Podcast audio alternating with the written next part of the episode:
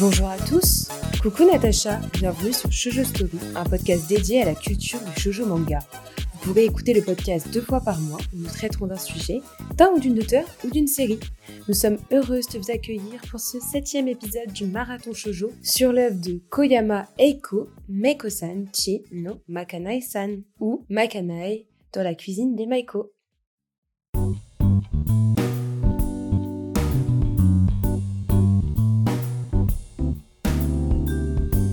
Une fois n'est pas coutume, je reviens avec une mini-série adaptée d'un manga.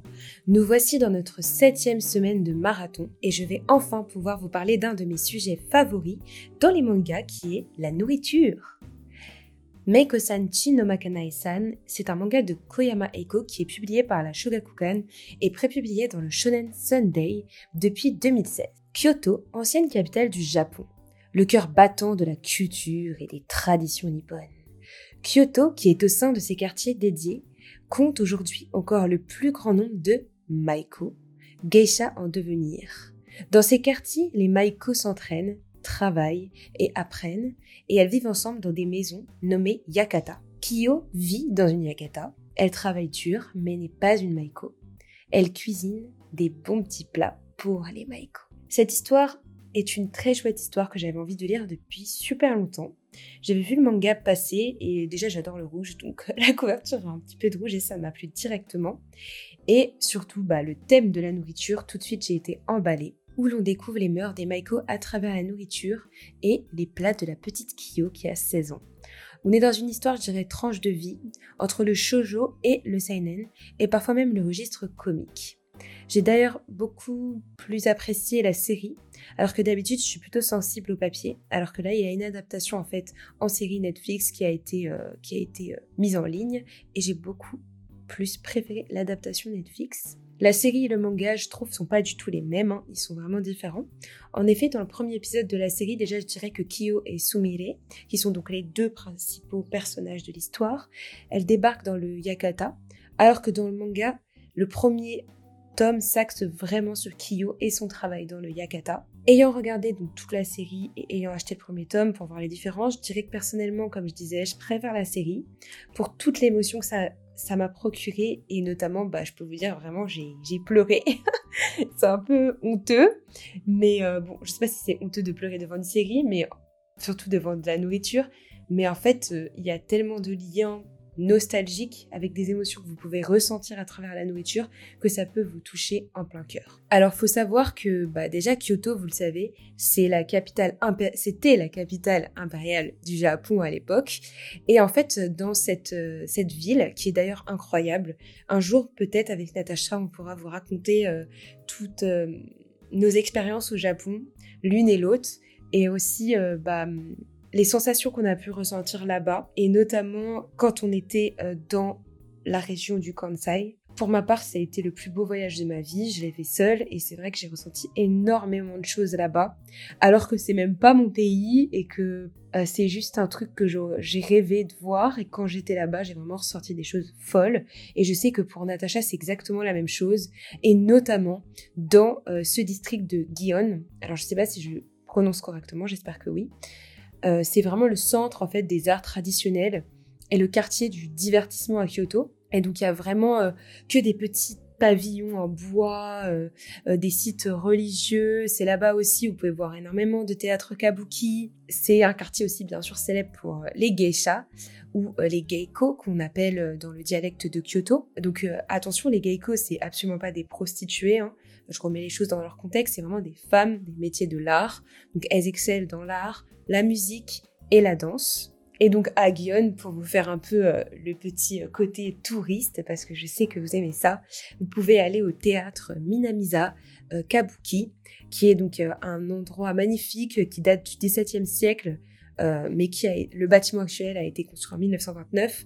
Et vous pouvez bien sûr euh, manger, puisque là on est dans le thème de la nourriture, dans des salons thé, des bars, des restaurants, il y a vraiment énormément de choses, et puis il y a aussi une rue principale et commerçante, où là vous pouvez acheter mais des millions de trucs au goût matcha ou cerisier, euh, c'est absolument incroyable, c'est un endroit à faire absolument si vous allez à Kyoto, mais Euh, peut-être qu'on vous en parlera un petit peu mieux dans un prochain épisode avec Natacha, j'espère.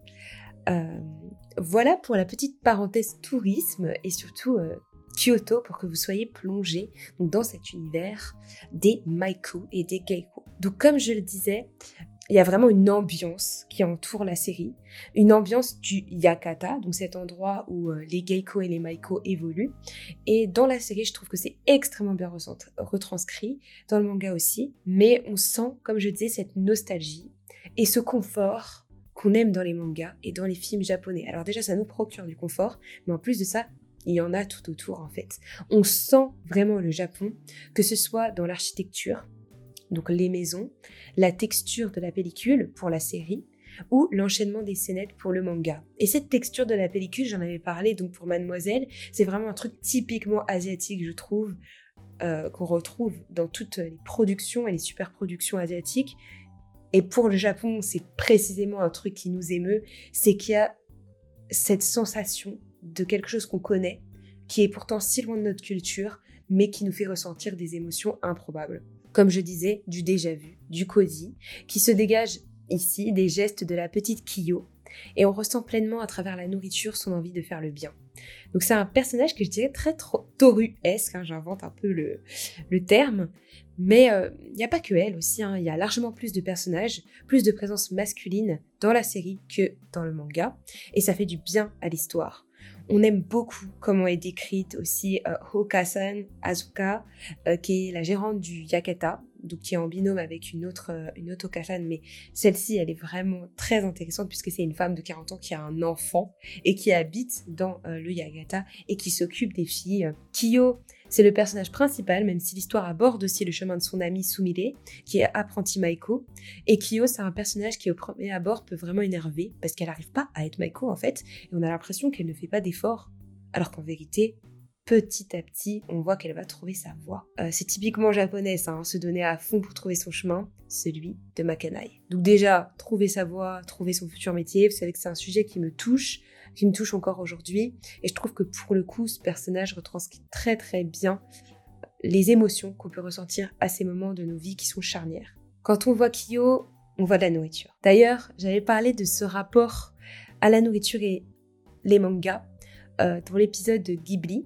Je trouve que à la préparation des nombreux plats de Kyo, donc que ce soit kuri japonais, oyakudon ou des plats de région, euh, c'est des plats qui nous font saliver rien qu'en en entendant le nom, ça peut nous provoquer vraiment des émotions par rapport au fait qu'ils font appel à nos souvenirs, à notre région natale, à la douceur des plats de notre maman ou de notre mamie. Et tous ces détails culinaires, ils font vraiment de cette œuvre un petit délice pour les sens. De nombreux sujets sont entre autres amenés dans la série, donc l'adolescence, le rite de passage à l'âge adulte, donc par le fait qu'elle devienne Maiko, la parentalité, l'amour et les choix de vie pour une femme. Donc toujours cette notion du mariage qui revient. Et être geiko, euh, en fait, c'est un peu un sort de chemin personnel, un accomplissement que ce soit en termes de vie familiale ou de vie pro, ça a l'air complètement différent de ce que vit une femme japonaise banale. Hein. Ça, on le comprend à travers le personnage de Momoko, que j'aime beaucoup. Donc, c'est une femme geiko qui est sans tabou, c'est la plus grande geiko de Kyoto. Et euh, elle est très très drôle, hein. elle aime les zombies. Euh, et d'ailleurs, il y a tout un épisode qui est dédié à ça, qui est très drôle. Elle a une grande classe et c'est une femme qui est toujours prise entre son rôle de geiko reconnu et sa volonté de découvrir autre chose, l'amour et la liberté surtout, puisque ce métier est un métier où on travaille énormément, on a très peu de place pour euh, les sentiments amoureux, de fonder une famille, c'est assez compliqué. On le voit bien euh, bah, avec le personnage de Momoko, mais aussi avec le personnage de Okasan. Et bien sûr, la sororité, c'est au cœur de l'histoire, l'amitié entre Kyo et Sumire, bien sûr, tous les liens qui se tissent entre les personnages. Donc même avec Yoshino, l'arriviste opportuniste qui amène de l'humour, c'est un personnage qu'on aime détester dans l'histoire. Euh, il y a vraiment un fort sentiment, même je dirais, d'amour de la part du Kyo pour Sumire. Alors je sais pas s'ils ont vraiment joué sur ce registre hein, dans la série parce qu'elles ont que 16 ans, mais bon, on sait pas, peut-être qu'il y avait un petit côté lesbien chez Kyo, je sais pas. Vraiment, là, je lance euh, euh, le truc et vous m'en tirez des nouvelles si vous regardez la série. Qu'est-ce que vous avez pensé de leur relation? Moi, ce que j'ai aimé dans cette œuvre, c'est vraiment la dimension, comme je disais, émotionnelle des plats. Ceux-ci sont vraiment une sorte de médicament aux peines des filles du saku, euh, donc du yakata, mais aussi le fait que tout n'est pas blanc ou noir. Chaque personnage féminin a ses failles, et on brasse vraiment un grand lot de personnalités. Il y en aura bien une qui va vous ressembler, hein, de fille, de Maiko, et vous aurez peut-être même envie de devenir Maiko. Et je finirai par un mot sur l'auteur Koyama Eiko, qui elle, elle a commencé en fait en 2006 avec Iron Feather, puis en 2009, elle a enchaîné avec Ping Pong Rush, euh, en 2012, Shiori en 2016 et enfin Maiko-san Chi no Makanai-san, donc la maison des Maiko. C'est sa dernière œuvre en date en fait qui continue euh, encore aujourd'hui. Cette œuvre me fait aussi beaucoup penser à la cantine de minuit de Yaro Abe. Bon, c'est un titre que vous devez connaître hein, parce que euh, bon, Yaro Abe a aussi d'ailleurs contribuer à un livre de cuisine qui est édité en France, que vous pouvez découvrir par exemple à la librairie du Phénix euh, à Paris. Et cette histoire, donc euh, la cantine de minuit, vous savez, c'est dans une petite gargote qui est située au fin fond d'une ruelle du quartier de Shinjuku à Tokyo. Les clients se croisent, les histoires se dévoilent, et euh, la carte, elle ne propose en fait que quelques plats japonais, mais en fait, en vérité, vous demandez au chef ce qu'il est en mesure de vous servir et il le fera pour vous. Euh, et cela ravivera bien sûr des, souvenirs. Hein. C'est toujours ça un peu la nourriture. Et je trouve que Kiyo et le maître de la gargote sont un peu semblables dans leur personnalité, bien qu'elle soit une jeune fille et lui un vieux célibataire. Tous les deux, ils ne rêvent que d'une chose, satisfaire leurs hôtes par la nourriture et leur apporter un moment de répit, de réflexion, ou bien juste d'affection à travers des petits plats mijotés. Bon, je détaillerai pas cette œuvre parce que je vous laisse ou lire cette œuvre ou regarder la mini-série qui est disponible sur Netflix, hein, comme Makanai dans la cuisine de Maiko. Vous avez donc ces deux œuvres que vous pouvez euh, que vous pouvez ou regarder ou lire. Les deux sont dans des formats différents. Makanai, c'est plus un format euh, euh, qui sera plus de l'ordre du format manga, alors que alors que Yaro Abe lui propose un format A5 chez le Lézard Noir, donc un plus gros format manga. J'espère que cette revue euh, de ces œuvres culinaires vous a plu et émerveillé. Je vous retrouve dans deux semaines pour ma dernière recommandation sur un manga historique. Je vous en dis pas plus. Je suis vraiment dans mon éra tradition en ce moment. Je pense que je suis hyper nostalgique du Japon et j'ai trop hâte d'y retourner. J'espère très bientôt. Natacha, en plus, y est en ce moment même, donc euh, ça me fait saliver. Je vous souhaite une très belle fin de week-end et euh, je vous souhaite de vous porter bien. À bientôt Merci beaucoup d'avoir écouté cet épisode jusqu'au bout. Nous espérons qu'il vous a plu. Et si c'est le cas, n'hésitez pas à le partager et à en parler autour de vous. Vous pouvez également nous suivre sur notre page Instagram Shoujo Story et nous envoyer des petits messages. Nos DM sont toujours ouverts pour qu'on échange ensemble. Vous pourrez également retrouver les épisodes sur toutes les plateformes de streaming ainsi que sur notre chaîne YouTube et tout ça gratuitement. Portez-vous bien et à la prochaine. Ciao